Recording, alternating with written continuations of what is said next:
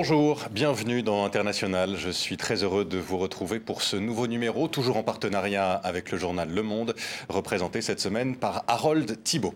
Trois sommets en deux jours, OTAN, G7, Union européenne. Les Occidentaux viennent de s'entendre pour augmenter leur pression sur la Russie. Ils ont pris de nouvelles sanctions, ils ont annoncé de nouvelles livraisons d'armes à l'Ukraine, alors que la guerre s'enlise dans le pays un mois après le début de l'invasion russe. Ces sanctions sont-elles suffisantes? Un cessez-le-feu peut-il être trouvé dans les conditions actuelles? Que penser du changement de stratégie militaire russe annoncé hier? La Russie dit vouloir concentrer ses troupes dans l'est de l'Ukraine. Pour répondre à ces questions, International reçoit Jean-Louis Bourlange. Bonjour. Bonjour. Vous êtes député français, président de la Commission des Affaires étrangères de l'Assemblée nationale. Nous parlerons aussi avec vous euh, de la crise humanitaire. 10 millions d'Ukrainiens déplacés, près de 4 millions de réfugiés. Nous évoquerons également le nouvel ordre mondial né de cette guerre, pour reprendre l'expression utilisée il y a quelques jours par le président américain Joe Biden. Mais avant de vous entendre, Jean-Louis Bourlange, comme chaque semaine, pour commencer cette émission, voici l'instantané.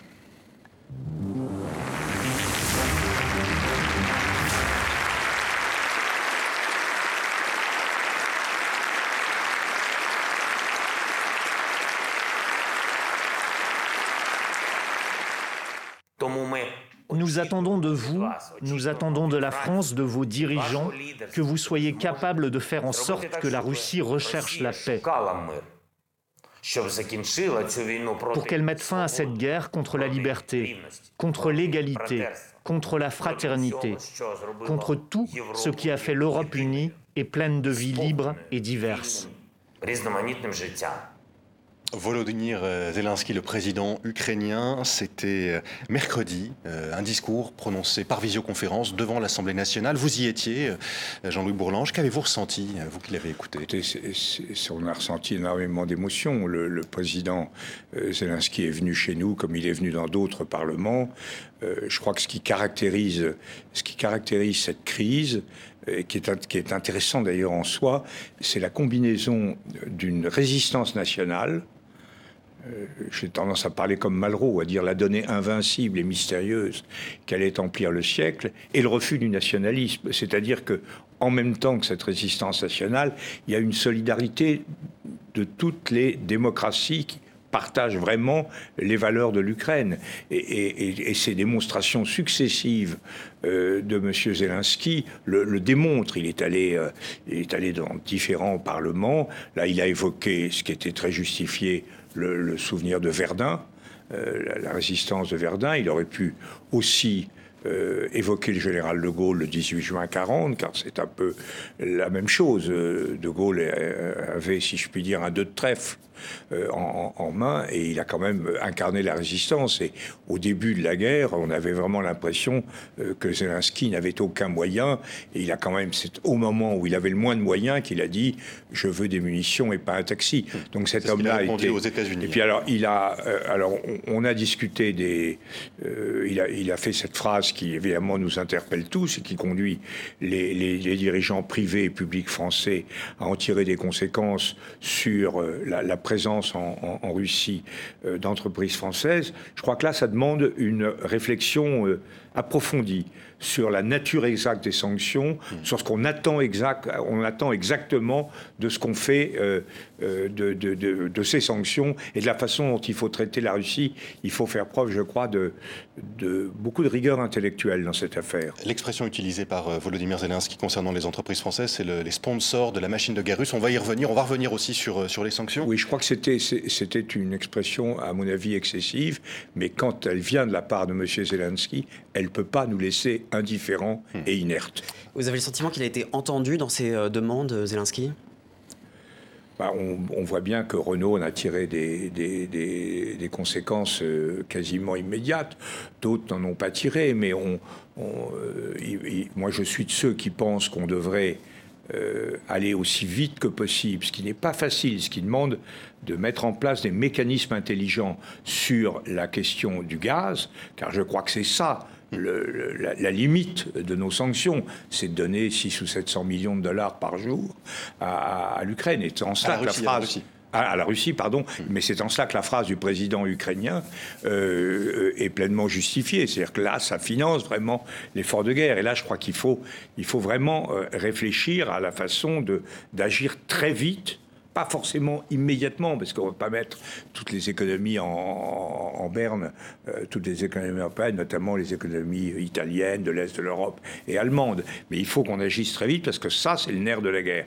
Alors que les problèmes de, participation des entreprises, c'est beaucoup plus euh, complexe et c'est pas un acte de complicité que de continuer d'avoir une activité euh, économique dans, dans, ces pays. Mais je comprends très bien, j'approuve ce que fait Renault, qui de toute manière avait énormément de difficultés à continuer à exploiter dans de bonnes conditions euh, l'entreprise qu'elle avait achetée. On va revenir sur, euh, sur les sanctions qui ont été prises récemment et euh, au cours de ces dernières semaines par les, les Occidentaux. retour d'abord sur un mois de guerre, un mois d'invasion russe. Retour sur ces quatre premières semaines de conflit.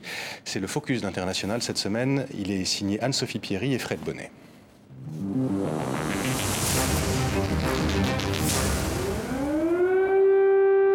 Il y a un mois, la Russie commençait à envahir l'Ukraine.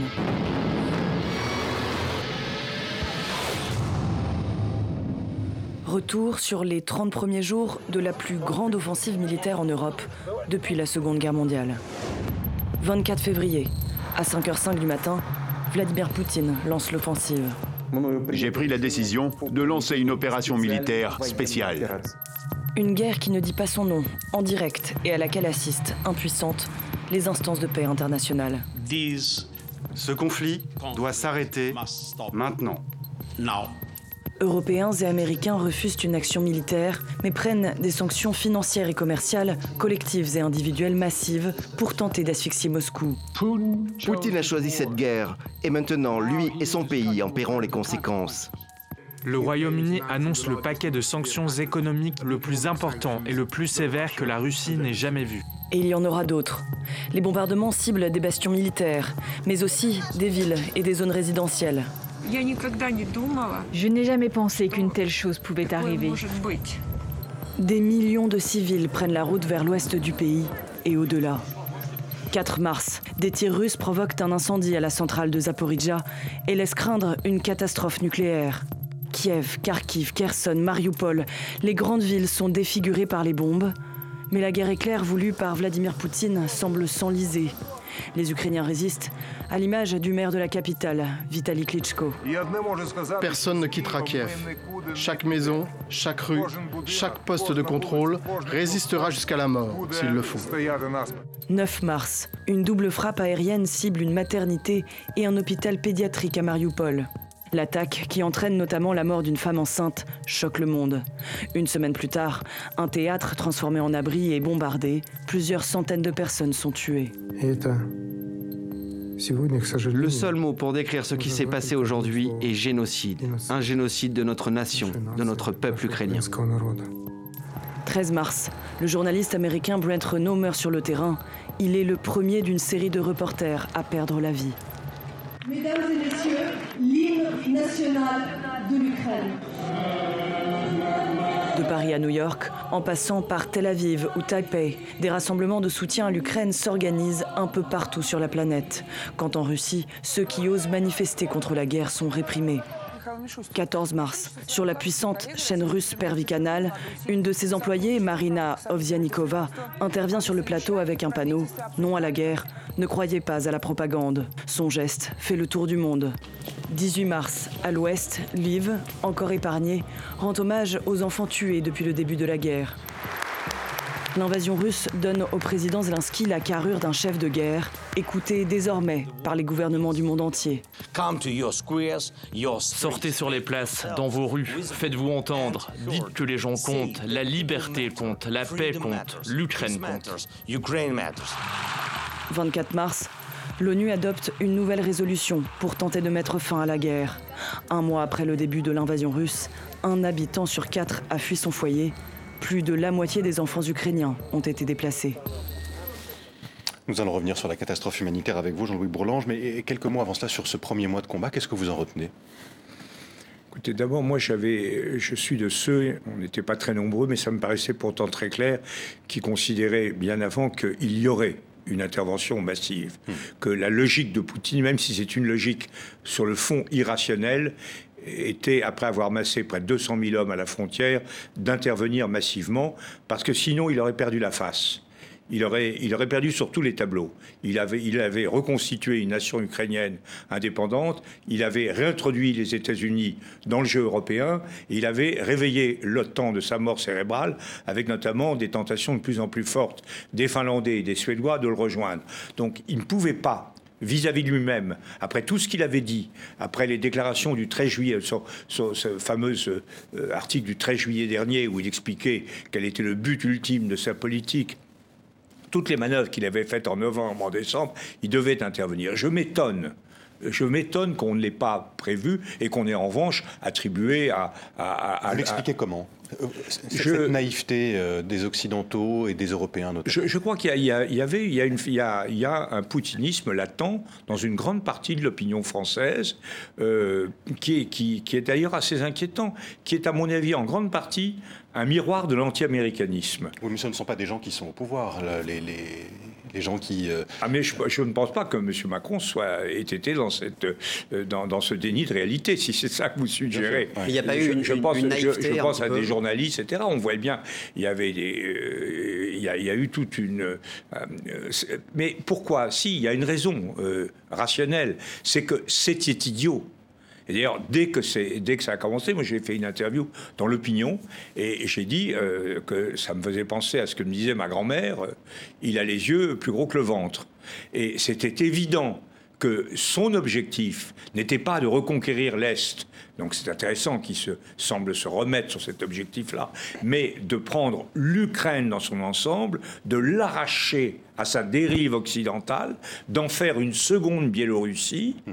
Et, donc c'était un projet global euh, sur l'Ukraine, et ça, c'était irréaliste. Même si militairement les choses s'étaient mieux passées, et on pensait les, les, uns et les autres que ça se passerait mieux pour les Russes que ça ne s'est passé. Mais même on ne peut pas imaginer, avec 150 ou 180 000 hommes tenir durablement un grand pays. Je rappelle qu'en Algérie, avec une dizaine de millions d'habitants, nous avions 600 000 hommes.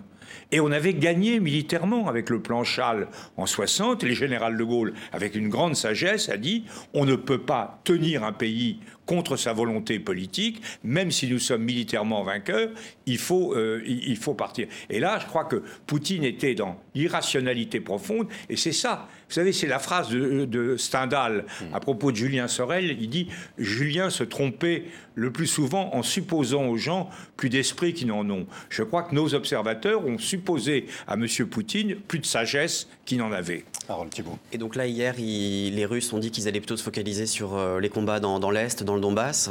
Euh, qu'est-ce que c'est pour vous C'est un aveu d'échec?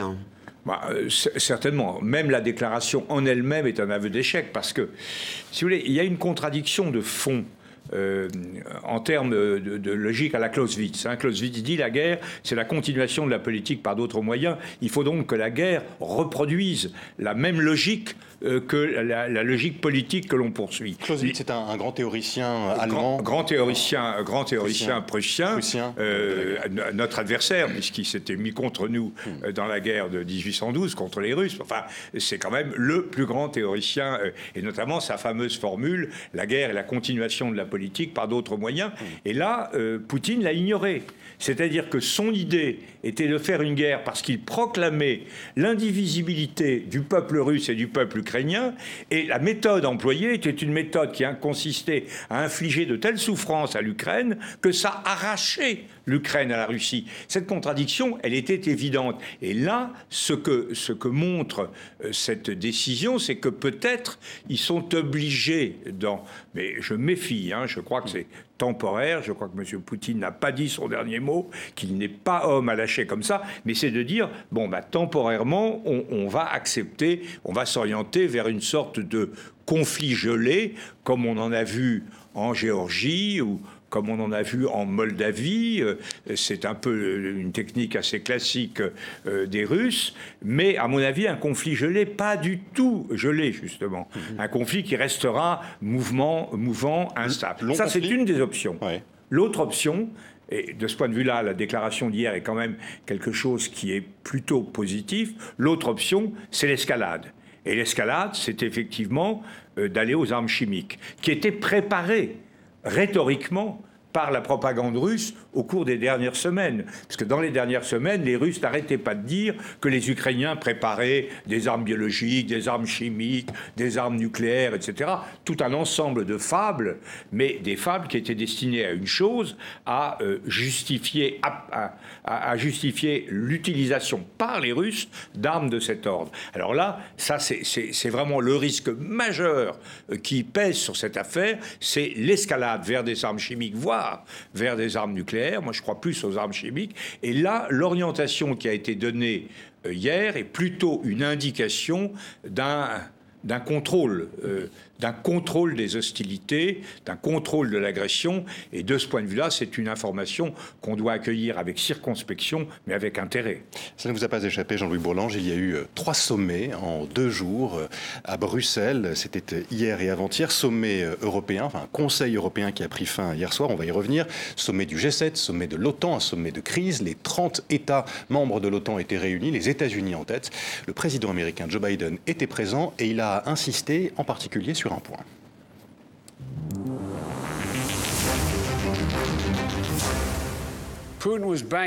Poutine misait sur une division de l'OTAN. Les premières conversations que j'ai eues avec lui en décembre et début janvier m'ont clairement montré qu'il ne pensait pas que nous pourrions maintenir cette cohésion.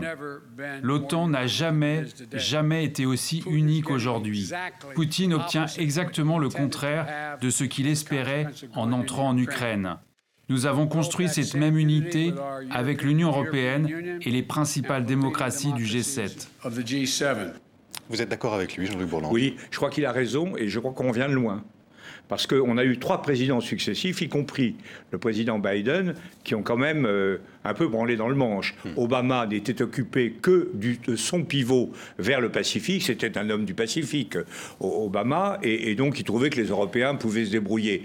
Trump, et Trump a quand même pas été très loin d'être élu, euh, Trump était quelqu'un qui non seulement euh, n'aimait pas les Européens et, a mis en doute l'automaticité de l'article 5, qui est l'article de solidarité prévu par l'OTAN, mais considérait vraiment l'Allemagne notamment, les Européens en général et les Allemands en particulier, comme des rivaux systémiques sur le plan économique et commercial.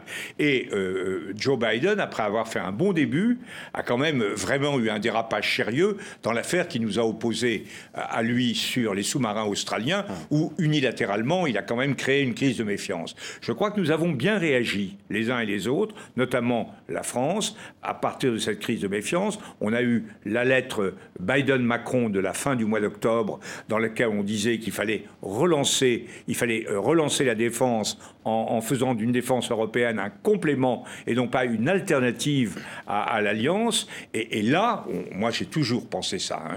j'ai toujours pensé que euh, la, défense européenne passerait pour longtemps euh, encore, euh, même si c'est insuffisant, même si je m'inquiète. C'est pas simple. Hein, euh, mais passerait pour longtemps par le, maintien d'un fort engagement américain, même si ça implique aussi qu'on se mobilise, même si ça implique qu'on pense, et c'est très difficile, vous avez raison de le souligner, une complémentarité stratégique hmm. entre les Européens et les Américains, mais il, fallait le faire. C'est pour ça que j'ai approuvé la décision du président Sarkozy de rejoindre l'OTAN, et je rappelle que le général de Gaulle, qui était un gros malin, si je puis dire, quand il a quitté l'OTAN, s'est bien gardé de prendre ses bah, distances par rapport à l'Alliance Atlantique.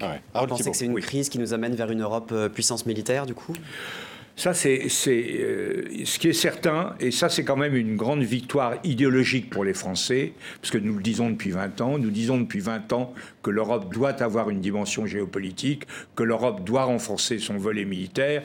Nous n'avons pas été suffisamment écoutés, par les Allemands en particulier, pour une raison simple. C'est qu'on on gère depuis 25 ans nos finances publiques n'importe comment, et que les Allemands, ça les agace. Ils disent, vous nous donnez des leçons, soyez un peu plus sérieux. Je crois que c'est, il faut bien voir ça. Les Français n'ont pas été, n'ont, pas eu la politique depuis, depuis toujours, hein, depuis Chirac, depuis, depuis Mitterrand, enfin, n'ont pas eu la politique de, de, euh, budgétaire de sérieux qui leur permettait d'être véritablement entendus. Maintenant, euh, je crois que Merkel d'abord avec, quand elle a accepté le, plan très important de solidarité budgétaire en complément de l'Europe monétaire, et maintenant Scholz qui a fait un truc euh, un, discours d'une conversion extraordinaire, sont absolument convaincus qu'il faut faire des choses. Mais comme vous le suggériez, tout commence maintenant. Parce que qu'est-ce qu'on va mettre là-dedans? Les Allemands vont mettre 2% du PIB, ça va faire un. C'est ça la conversion dont vous parliez. Hein. C'est ça la conversion dont vous parliez, la conversion de Olaf Scholz. Hein. C'est oui, oui. le réarmement de l'Allemagne. Absolument. L'acceptation moi, je suis allé voir mes, nos amis allemands de, ma, commission homologue il y a un mois, il y a à peu près un peu plus d'un mois, et je leur ai dit, on a eu un, dîner très sympathique, et je leur ai dit, écoutez, ça suffit, vous ne pouvez pas continuer à dire que l'Europe, c'est du commerce, euh, c'est le marché intérieur, euh, c'est des, accords commerciaux. On est dans un, on est dans un, dans un système géopolitique, on a des, des, des Américains qui, de toute manière, attendent de nous que nous en fassions plus, on a des Russes qui sont quand même extrêmement inquiétant. On a des Chinois qui sont pas commodes. Vous pouvez pas, on ne peut plus, nous autres Européens, se dispenser d'avoir une personnalité géopolitique forte. Et ça a marché. Ils étaient, ils étaient assez en, en, résonance avec ce que je disais. Donc je n'ai pas été totalement surpris de la, du bon accueil du discours de M. Scholz. Euh, la défense européenne d'un côté complémentaire euh, de l'OTAN, c'est euh, l'un des plans, en tout cas celui que, que vous évoquez, Jean-Louis Bourlange. Est-ce que d'autres pays européens qui ne sont pas encore membres de l'OTAN pourraient rejoindre l'Alliance On pense notamment aux pays scandinaves qui sont proches de la Russie et que la Russie menace également, la Finlande, la Suède. Écoutez, la, la, Suède a la Suède a un, rapport très très particulier avec sa défense. Il faut voir que la Suède a toujours eu en fait une neutralité assez bienveillante à l'égard des États-Unis depuis toujours, hein, très discrète. Mais par exemple, ils avaient, euh, il faut le savoir, dans les années 50, ils avaient allongé les pistes euh, d'atterrissage de manière à permettre éventuellement à des B-52 qui auraient fait une mission de frappe nucléaire sur la Russie de pouvoir atterrir parce qu'ils n'auraient pas eu le carburant nécessaire pour revenir aux États-Unis. Euh, ils n'ont rien dit. Ils n'ont rien dit, mais ils l'ont fait. officieux à l'OTAN. Et, ils ont un accord. Ils ont un accord avec les. Ils ont un accord avec les euh, avec les Américains de longue date. Ils ont des accords régionaux avec la Finlande. Et le problème de la Finlande, moi j'ai rencontré. il est venu à Paris. il a souhaité voir le, euh, mon homologue du Sénat, M. Cambon, et moi-même pour discuter des, affaires de cet ordre. Le président euh, Ninisto, qui est le président de Finlande, qui a déjà dîné avec M. Macron euh, lundi, et il a, des déclarations publiques extrêmement intéressantes dans lesquelles il s'interroge vraiment sur la combinaison de trois choses pour lui. ces accords traditionnels, ça serait à la suédoise, c'est-à-dire un renforcement de la solidarité nordique plus une garantie américaine l'intégration dans le temps, avec ce que ça implique, qui est, qui est très plébiscité par l'opinion finlandaise.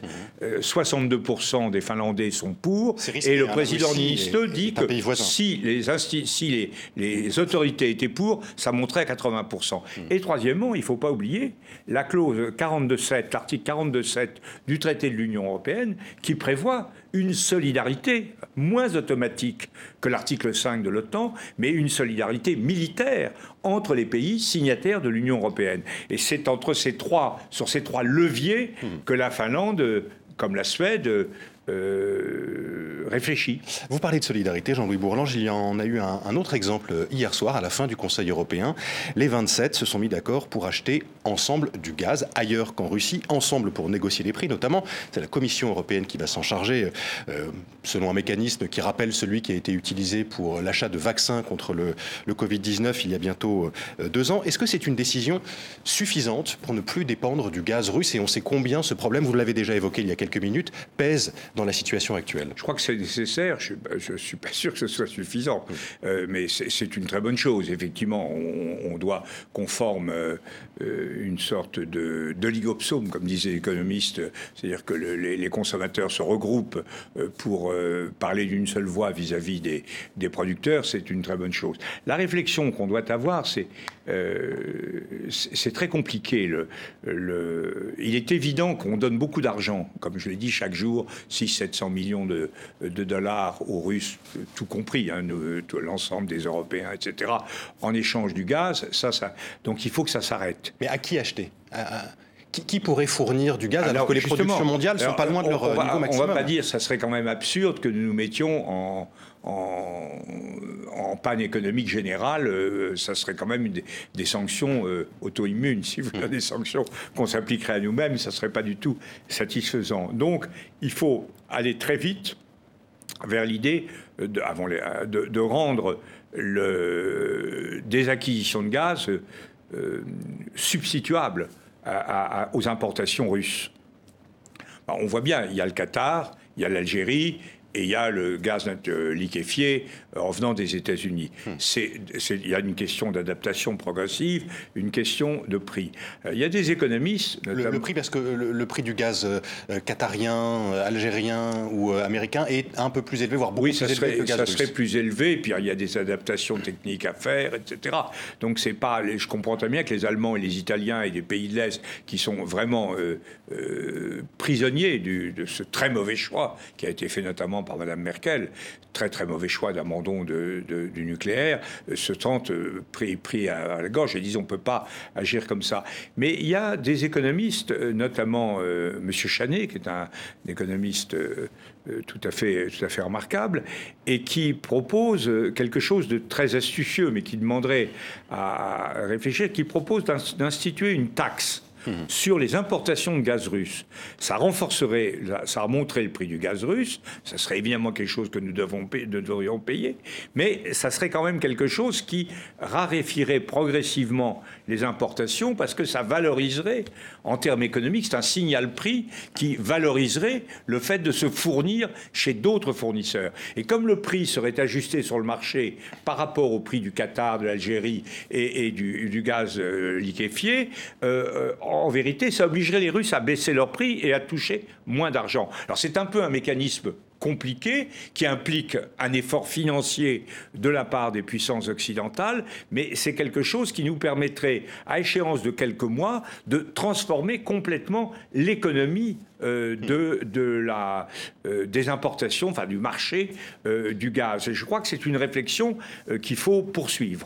Il y, a, il y, a, quand même eu une timidité européenne sur la question du renoncement au gaz russe. Est-ce que vous trouvez que l'Europe est à la hauteur en regard de la dévastation à nos portes Moi, je, je, je, viens de dire ce que je pensais sur le gaz. Je crois qu'il faut à la fois faire quelque chose qui progressivement soit très très fort, et en même temps, je comprends très bien qu'on ne veuille pas mettre toute l'économie européenne en panne instantanément. En revanche, il y a une chose dont je suis sûr, et c'est que on ne gagne pas une guerre, non pas une guerre contre la Russie, nous ne sommes pas en guerre contre la Russie, mais on ne gagne pas une guerre pour nos valeurs, pour la démocratie, pour la souveraineté des peuples, pour les grands enjeux qui nous poussent à être solidaires de la nation ukrainienne sans faire des sacrifices.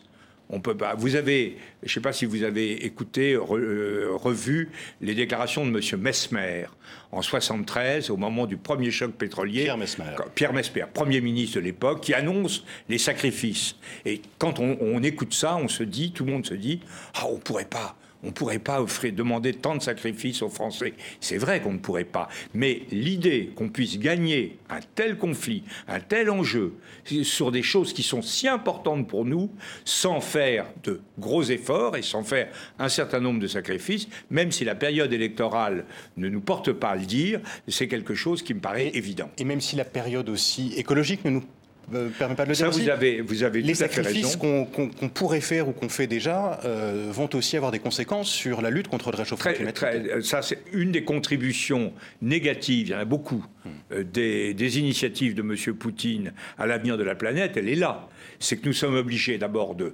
consacrer, de consacrer beaucoup d'argent aux dépenses militaires. Ça sera ça de moins qu'on pourra consacrer à la transition énergétique, donc c'est très mauvais. On est obligé de raisonner en termes d'indépendance énergétique, donc éventuellement euh, ça va plutôt être favorable au charbon. Donc tout ça est tout à fait contraire aux accords de Glasgow. C'est pourquoi je trouve qu'il faudrait frapper le plus vite possible. Pour ça, il faut monter en, puissance sur, les, sur les, sanctions pour que ça s'arrête le plus tôt possible. Moi, ce que je crains dans cette affaire, hmm. c'est ce conflit à moitié gelé, à moitié dégelé, qui nous met dans une situation de dérèglement général sur le plan planétaire pendant des années. Et ça, ce serait catastrophique sur le plan climatique. La question des, sanctions, est-ce que vous pensez qu'elles sont de, nature à, à freiner euh, Vladimir Poutine? Freiner, euh, le freiner, je ne sais pas, mais je crois qu'elles sont, euh, euh, qu'elles sont extrêmement fortes. Les sanctions, j'ai toujours été très prudent sur les sanctions, mais je crois que si nous arrivons à, bloquer sur le, pétrole et, sur le gaz à échéance assez rapide, la situation, à plus les, les, contrôles monétaires sur la banque, etc., la situation va devenir très dure. C'est Maintenant, ça, ça, le levier principal, en fait, quand vous dites qu'il faut aller plus vite, plus loin dans les sanctions. Oui, oui, je, crois, que c'est, je crois que c'est pour que ça dure pas, pas trop longtemps. Mais en même temps, il faut, et ça, le président Zelensky l'a bien montré, il faut offrir une, une solution politique si on veut que ça s'arrête. Et la solution, peut-être M. Zelensky a, battu trop vite ses cartes, mais elles sont très claires, ces cartes. Il dit euh, euh, Je suis prêt, sous, sous réserve d'un contrôle démocratique référendaire, hmm. à, renoncer à la, partie la plus orientale euh, de, de, l'Ukraine, une partie du Donbass, les deux républiques du Donbass. Je suis prêt à envisager, et nous étions prêts, les uns et les autres. Monsieur Macron l'a dit au président Poutine pendant la période précédente, autour de cette longue table blanche. Euh, nous, nous, étions prêts à envisager cela. Nous sommes prêts à, trouver des, des, solutions de sécurité pour le euh, pour l'Ukraine qui ne passent pas par l'OTAN. Il y avait simplement les Russes avaient garanti les frontières de l'Ukraine en 94 et on voit ce que ça valait. Donc il faut quelque chose de et, et on est et donc on est on, est prêt également à ce qu'il n'y ait pas éventuellement une adhésion à l'Union européenne à condition qu'on puisse avoir des accords d'association très étroits permettant le développement économique euh, et social de l'Ukraine. On, va venir aux négociations et, aux volets diplomatiques. Euh, encore une question, quelques questions sur, sur les sanctions. Euh, les sanctions sont occidentales, États-Unis, Canada, Europe, Japon, Corée du Sud, Australie, Singapour aussi, voilà à peu près les, grands ensembles qui ont pris des sanctions contre la Russie. Aucune sanction euh, en Amérique, parmi les pays sud-américains, aucune sanction parmi les pays africains. Qu'est-ce que cela dit de la réalité géopolitique aujourd'hui? Ça dit quelque chose, c'est un signal fort pour nous. Euh, c'est certain que nous ne sommes pas dans les années 50. Euh, les États-Unis ne font pas la loi partout. Euh, L'Europe est, elle-même n'est plus dans la même situation où elle était vis-à-vis de l'Afrique. Moi, je sors d'un voyage en Afrique. J'ai vu des, chefs d'État, notamment le président du Sénégal. on voit bien, c'est un homme qui reste très très sensible à tous les thèmes. Et sur le fond, la position du Sénégal est très très proche de la nôtre, mais il est quand même très soucieux que la voix du Sénégal soit la voix du Sénégal. Et ils sont très, très inquiets, à juste titre, par les retombées frumentaires, comme on disait naguère, alimentaires en matière de blé, par exemple, de, de, toute cette, de toute cette affaire. Et nous devons, vous savez, celui qui a dit les choses assez justes, c'est mon ami Jean-Marie Guéhenno, l'ancien secrétaire général adjoint de l'ONU, mmh. qui a dit en 91-92, l'Occident a cru avoir gagné. En réalité, c'était le système soviétique qui avait perdu. Et on a bien vu après que l'Occident n'avait pas gagné. L'Occident est menacé dans ses valeurs, dans ses intérêts, dans son influence. Et ça veut dire, et je crois que le président euh, de la République française, mais pas lui seulement, en est très conscient, ça veut dire que si nous voulons véritablement gagner cette guerre des valeurs, face à la Russie, cette guerre de la démocratie, cette guerre du, des droits, du droit, cette guerre de l'humanisme, il faut qu'on apporte qu'on apporte des solutions qui soient vraiment efficaces aux problèmes du monde en développement. Euh, ça ne pourrait pas, ça ne pourra pas tenir éternellement euh, si euh, l'Égypte, par exemple, est en famine complète. Et, mais je crois que nous avons les moyens. Je crois que on peut techniquement développer la production en France, par exemple, en, augmenter partout, mais aux États-Unis, partout. Je crois qu'on peut développer en Europe. Je crois qu'on peut, on peut développer des, des, productions. là aussi, ça irait à l'encontre des plans qui ont été votés, pensés pour lutter là encore contre le réchauffement climatique. Il y a, il y a, il y a une, il y a cette dimension-là aussi dans. Ah, il faut maintenant passer de la, il faut maintenant passer de la ferme à la fourchette égyptienne. Hmm. il faut que ça arrive dans, il faut que ça arrive dans l'assiette des Égyptiens pour que ça marche. Quelles sont les conséquences de cette crise pour euh, l'alimentation euh, mondiale? C'est une vraie question Écoutez, moi je ne suis pas un spécialiste de ça, mais je, il faudrait que vous en parliez avec le professeur Chalmin, par exemple, qui analyse tout ça très très bien. L'économiste Philippe Chalmin. Oui, l'économiste euh, Philippe Chalmin, qui est le grand spécialiste français des matières premières. Et des... Mais je, je, pense qu'effectivement, il y a des tensions et que c'est une, un dossier d'une urgence extrême. Moi, le, le président Macky Sall, on m'en a parlé beaucoup. Il, était très préoccupé par, à juste titre, par ce problème. Hmm. vous parliez de diplomatie tout à l'heure. Une question sur ce sujet, Jean-Luc Bourlange.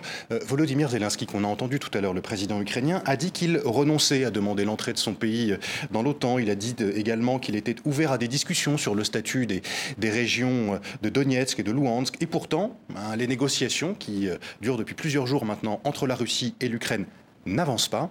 Comment vous l'expliquez? Parce que les, c'est pas ça que voulaient les Russes. Euh, c'est une farce, cette histoire d'OTAN. En, 2008, nous avons, nous avons l'OTAN. Pour élargir l'OTAN, il faut que tout le monde soit d'accord. Les Français et les Allemands ont très clairement dit en 2008 qu'ils n'étaient pas d'accord. Et on a peut-être eu tort parce qu'on a fait confiance à la garantie des frontières donnée par les Russes en 1994. Et bon, mais dans les négociations qu'on a eues à la veille de ce conflit, on a bien dit que tout était sur la table. Ce qu'on voulait, une, euh, ce qu'on voulait, c'était une garantie de sécurité pour, euh, les, Finlandais. Et d'ailleurs, euh, M. Lavrov a dit il y a quelque temps, c'était l'OTAN c'était avant. Maintenant, c'est des revendications qui ne nous intéressent plus. Sur les, sur le, les, deux républiques de l'Est, c'était pas l'objectif. De, de, M. Poutine. L'objectif, c'était l'Ukraine. Éviter que ce grand pays ne soit euh, une seconde Pologne, ne soit donc une menace contagieuse pour le système qualifions-le par son nom, euh, euh, c'est un système... Euh, Autoritaire, totalitaire? C'est un, c'est un, c'est, un système, une kleptocratie autoritaire. Hmm. C'est quand même une, une, concentration de toutes les richesses du pays entre les mains d'une très très étroite oligarchie liée à un pouvoir policier géré par des services de sécurité. C'est quand même ceux qui se réclament de M. Poutine et qui trouvent que c'est mieux que les autres systèmes, ils sont vraiment le, le, nez, l'odorat pas très fin. Hein. Face au, durcissement du régime, comment on pourra interagir ensuite avec M. Euh, Poutine? Ça, écoutez, on, verra comment ça évoluera. Mais enfin, pour l'instant, ce qu'il faut, c'est l'amener à, décélérer. Euh, c'est euh, et c'est trouver une solution. Monsieur Zelensky a, dessiné peut-être un peu trop tôt, parce que quand on abat ses cartes tout de suite, ça peut plus être exactement le compromis. Mais il a dessiné les bases d'un compromis qui, depuis toujours, avant même le déclenchement de la, de la guerre euh, étaient des choses qui étaient sur la table, que nous pouvions envisager. Dit, euh, sur les républiques du Donbass, qu'est-ce qui doit décider? Bah, Ce qui doit décider, c'est les populations. Nous, on avait un problème avec les Allemands après la guerre sur la Sarre. Euh, la Sarre, il y en avait qui voulaient que ce soit indexé à la France, d'autres qui voulaient que ce soit allemand. On a fait un référendum. Les Sarrois ont dit on est pour l'Allemagne. Très bien, personne n'en a, euh, a pris ombrage. Donc il faut, euh, il faut accepter ça. La sécurité, il faut trouver un système. C'est possible avec une garantie américaine. il, y a, plusieurs systèmes. Et sur l'Europe également. On doit pouvoir. L'Europe, l'Union européenne avait inventé un très très bon terme pour désigner la place de l'Ukraine. Elle parlait vis-à-vis des Russes et, de l'UE, elle avait dit ça doit être notre voisinage commun. C'est ça qu'il fallait construire. Et c'est ça que n'a pas voulu Poutine, parce que ce voisinage commun est un voisinage incommode et menaçant pour son pouvoir. Quittons l'Europe, Jean-Luc Bourlange, pour parler d'un pays dont vous avez, que vous avez évoqué, la Chine, qui joue un rôle important dans ce, dans ce conflit. On sait l'amitié euh, très forte euh, qui, euh, qui lie la, Pékin et, Moscou. Hein, ça a été signé, en tout cas, c'est présenté comme ça. L'amitié, présenté comme ça. Vous êtes un peu sentimental dans votre approche. en tout cas, le, mot a, utilisé, a été utilisé par les dirigeants ah chinois et, et, russes en, février. Euh, qu'est-ce qui se joue aujourd'hui pour la Chine, qui est euh, à la fois euh, en soutien, je ne sais pas si c'est le bon mot, mais en tout cas qui ne condamne pas l'invasion russe Qu'est-ce qui se joue aujourd'hui pour, bah, pour, la Russie, deux pour choses. la Chine? Euh, à court terme, la Chine est très embarrassée parce que la Chine, euh, ce qui compte pour les Chinois, c'est en partie le business.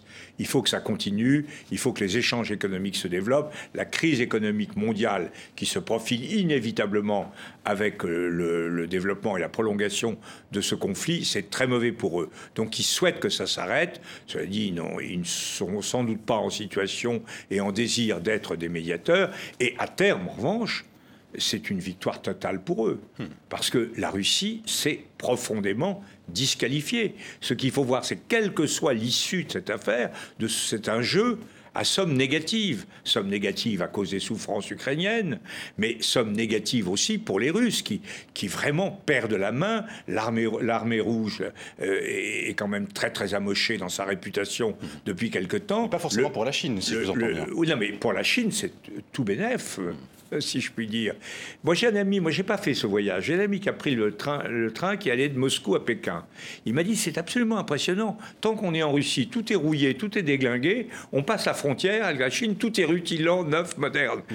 La, la Chine, c'est dix fois plus de population que la Russie. Enfin, dans les années 50, Staline prétendait être le chef et Mao le second. Ensuite, au, dans les années, au début des années 60, les, Chinois ont, pris leur distance. Euh, ils ont fait pas mal de bêtises, hein, la révolution culturelle, etc. Puis ils se sont dressés.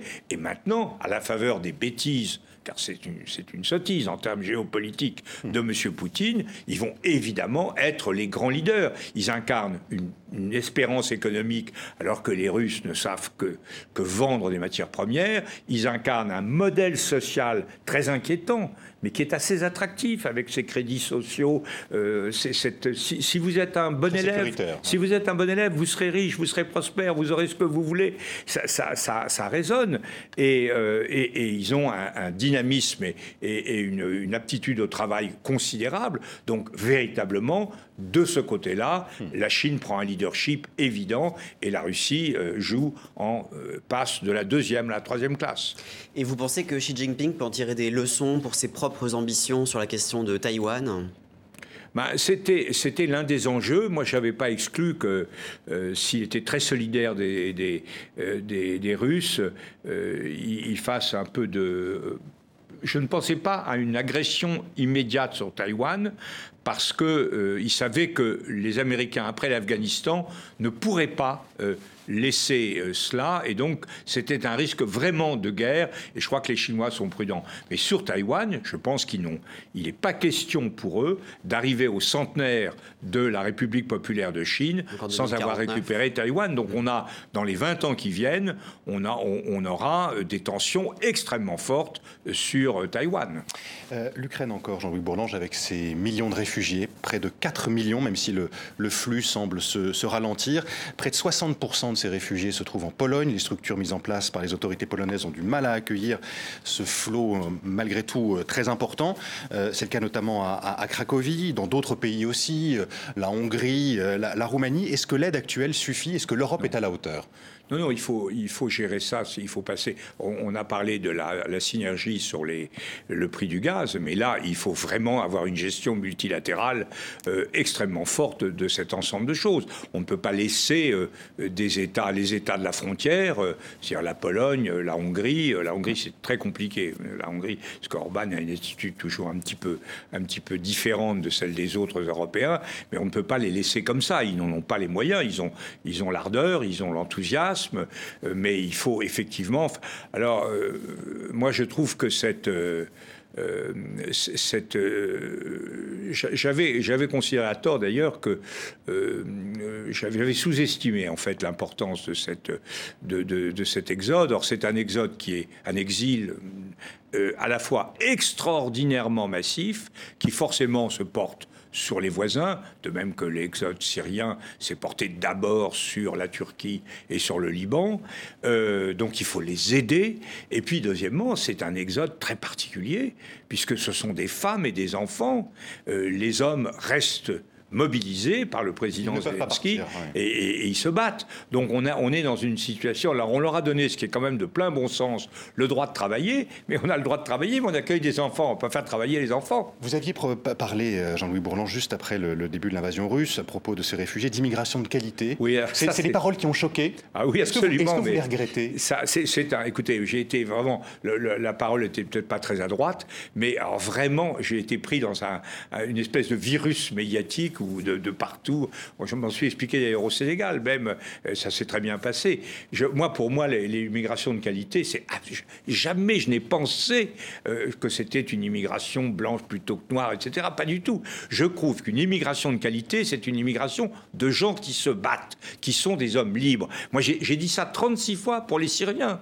J'ai dit ça 36 fois pour les gens de Calais, les gens qui traversent l'Afrique avec leurs femmes, leurs enfants, qui traversent la mer, qui euh, prennent des risques énormes, qui arrivent dans un pays comme le nôtre. Je dis, c'est une chance pour un pays comme le nôtre d'avoir des gens de cette qualité. Alors là où j'étais complètement à côté de la plaque, hmm. je reconnais volontiers, c'est précisément la nature des, de refuges qu'on a, ça sera sans doute des réfugiés provisoires, beaucoup plus provisoires et pas définitifs, et surtout, comme je viens de le dire, des femmes et des enfants. Donc on est dans une autre logique. Mais ce sont des gens qui se battent pour leur liberté. Mais il y a une immigration qui n'est pas de qualité? En disant qu'il y a une immigration de qualité, il y en a non, pas, une immigration négative. Pas, du tout, pas du tout. Mais il y, a il y, a quand même des gens qui se battent pour la liberté et qui méritent d'être salués. Non, mais c'est intéressant parce que l'implicite l'implicite de, la, du procès qui m'a été fait, c'est dire qu'en réalité, les Ukrainiens sont sont pas de vrais immigrés sont des blancs, etc. Et moi, j'ai été, euh, été, je veux dire, un peu, même assez, assez étonné, mais en même temps assez admiratif, de voir dans Mediapart euh, une question posée Jean-Louis Bourlange est-il nazi?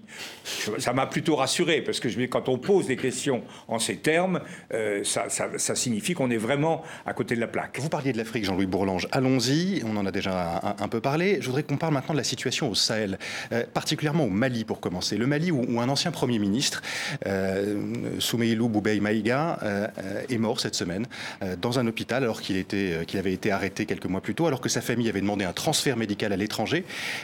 quelle a été votre réaction quand vous avez appris ce, décès? Je n'ai pas de réaction particulière sur ce sujet. Ce que j'ai vu au Mali, c'est que je, je, crois que le Mali est dans une situation très très difficile, que le, que les choix faits par euh, euh, Assimi Goïta sont, sont, de mauvais choix pour son peuple. Mhm. Je pense que euh, le Mali est incapable, le Mali de Goïta est incapable de diriger véritablement le, son pays, que les, accords qu'il a faits avec Wagner c'était sont des accords d'une garde prétorienne pour protéger son territoire autour de Bamako, et que le grand risque, que j'ai senti et que sentent les voisins. J'ai rencontré le président, président Bazoum au Niger, j'ai rencontré les, les ministres responsables en Côte d'Ivoire, j'ai rencontré le président du Sénégal. Euh, que l'inquiétude, c'est effectivement qu'il y ait une sorte d'anarchie euh, au Mali. Euh, au Burkina, où je crois que là nous pouvons être quand même plus optimistes sur l'avenir du Burkina, qui se traduirait par on laisserait Bamako à M. Goïta, et puis les, terroristes descendraient vers le golfe de Guinée et exerceraient une pression très forte sur la Côte d'Ivoire, le Bénin et d'autres pays comme ça. C'est déjà le cas. Hein. Et oui, c'est déjà le cas, et ça c'est quand même très inquiétant. C'est pourquoi je, je, crois que nous devons, nous devons rester là-bas. Euh, à condition qu'on nous le demande. Le président Bazoum est très très soucieux que nous restions euh, là-bas, le, président du Sénégal aussi, le président, euh, le gouvernement de Côte d'Ivoire, pas vu le président Ouattara, hmm. mais j'ai vu son, frère qui est ministre de la Défense, et, ils sont tous, on est tous solidaires sur cette affaire. J'ai trouvé, j'ai vu les, les, forces militaires françaises, j'ai vu à Niamey, à Abidjan, à Dakar. je dois dire remarquable. Hmm. Je, l'ai écrit à Mme Parly. J'ai trouvé que le, les personnels militaires français étaient remarquables de d'intelligence, de de, de, lucidité, de compréhension des enjeux locaux et, et, d'organisation. Je crois que nous avons nous faisons un travail utile. Nous ne pouvons pas le faire seuls. Nous ne le ferons que si ces pays ont besoin de nous, mais ils ont besoin de nous. Hmm. il ne faut pas laisser le terrorisme envahir le golfe de Guinée. Après la Centrafrique, c'est le Mali qui a fait appel aux mercenaires russes euh, Wagner. Euh, ça Goïta a été formé à Moscou. Hein. Ça amène à faire sortir les forces françaises. Comment la, France peut continuer à être euh, présente et à être utile sur des théâtres africains dans ce contexte-là? vous, avez raison, il y a deux choses. Il, y a, il, faut, il faut stabiliser la situation en, au Burkina et, au Mali. En Burkina, au Burkina, nous avons affaire à une Jeanne qui n'est pas du tout dans les mêmes dispositions d'esprit que le colonel Goïta et qui, est, qui comprend qu'elle doit revenir à la démocratie assez rapidement. C'est pas très facile parce que le gouvernement de Ouagadougou contrôle très peu le territoire. Hmm. C'est une, une espèce d'anarchie assez générale. Donc il faut leur donner les moyens de reprendre ce que les, on appelle en droit international l'effectivité, le contrôle effectif du pays. Donc il faut leur laisser quelques mois, mais il ne faut pas que ce soit trop long. Mais là, je crois qu'on doit euh, effectivement les aider à rétablir une souveraineté démocratique au Burkina. En, au Mali, c'est très difficile parce que le Mali, comme vous le dites, a fait appel avec Wagner.